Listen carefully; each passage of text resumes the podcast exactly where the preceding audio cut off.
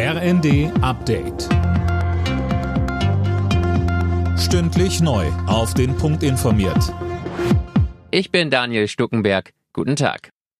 Der Atomstreit beschäftigt die Ampelkoalition weiter. Das Ganze dürfte heute auch zu hitzigen Debatten auf dem Grünen Parteitag führen. Mehr von Tim Britztrup. Parteichef Nuripur wirbt vor dem Treffen dafür, zwei AKWs auch über das Jahresende hinaus am Netz zu lassen. Er sagte dem Bonner Generalanzeiger, wir machen Dinge, die wir nicht tun wollten, aber wir brauchen nun einmal schnelle Lösungen für existenzielle Probleme. Der FDP ist das zu wenig. Der Koalitionspartner im Bund besteht darauf, dass die letzten drei AKWs bis 2024 laufen sollen. SPD-Chef Klingbeil will den Atomstreit noch diese Woche beilegen.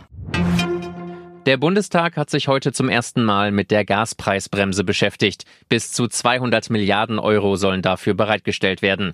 Die Opposition kritisiert, dass das Ganze viel zu spät kommt.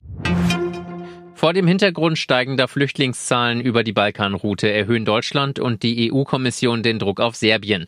Die Forderung, Serbien müsse seine Visaregeln für Migranten verschärfen. Dazu sagte Bundesinnenministerin Faeser bei einem Treffen mit ihren EU-Amtskollegen in Luxemburg. Serbien muss seine Visapraxis an die EU anpassen. Sie wollen Beitrittskandidat werden. Serbien muss jetzt die Visapraxis ändern, nicht irgendwann, sondern jetzt.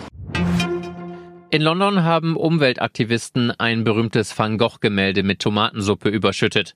Das Bild Sonnenblumen hat einen Wert von mehr als 86 Millionen Euro. Die Aktivisten fordern von der britischen Regierung einen sofortigen Stopp aller Öl- und Gasprojekte. Abstiegsangst und Europaambitionen. Mit dem Duell Schalke-Hoffenheim startet heute der zehnte Spieltag der Fußball-Bundesliga. Schalke muss nach zuletzt drei Niederlagen nacheinander dringend punkten, um aus dem Tabellenkeller zu kommen. Die TSG würde mit einem Sieg erstmal auf Rang 3 springen. Alle Nachrichten auf rnd.de